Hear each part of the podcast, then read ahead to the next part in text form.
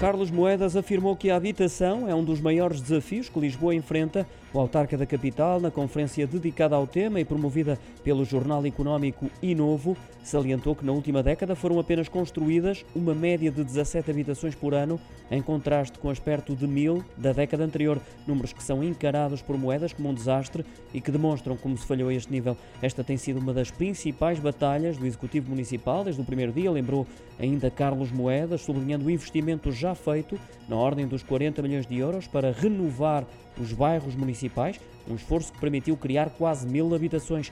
Apontou ainda o dedo ao governo por não ter contactado as autarquias para o lançamento do pacote de medidas de apoio à habitação, sobretudo quanto ao arrendamento coercivo. Diz que não vai fazer, até porque a Câmara não dispõe de meios para assumir essa posição.